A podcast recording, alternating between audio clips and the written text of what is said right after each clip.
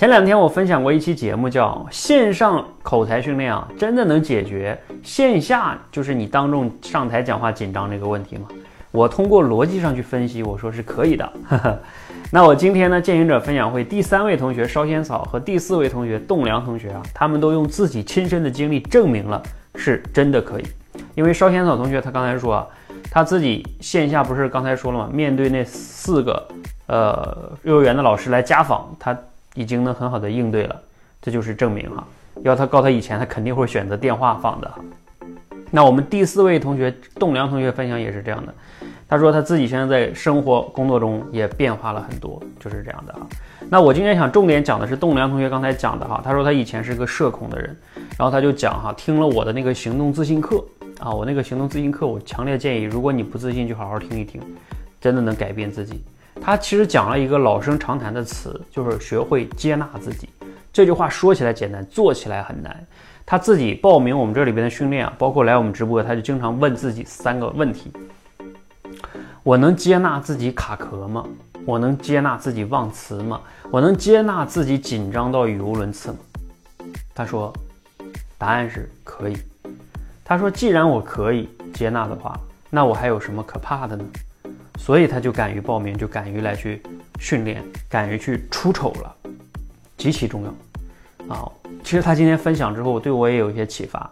为什么接纳自我对我们那么重要呢？因为不不接纳自己是一种什么状态呢？就是藏着、掖着、逃避，不要去面对，不要去出丑啊，不要去犯错。你想一想，确实你就能藏住了啊，想办法这样掩盖。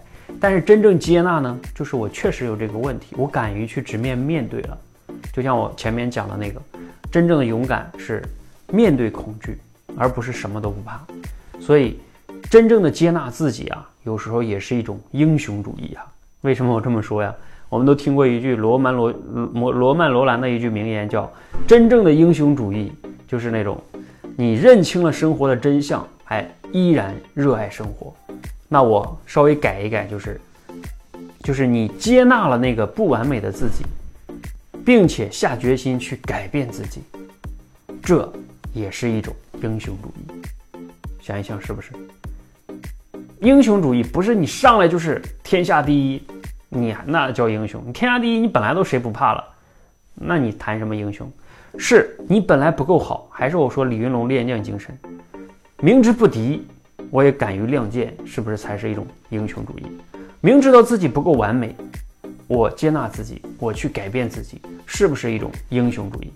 所以，我们做这样一种英雄主义，是不是每一个人更容易做到呢？学会接纳那个每个人都有不完美的地方，学会接纳，然后去改变，你也是英雄，加油！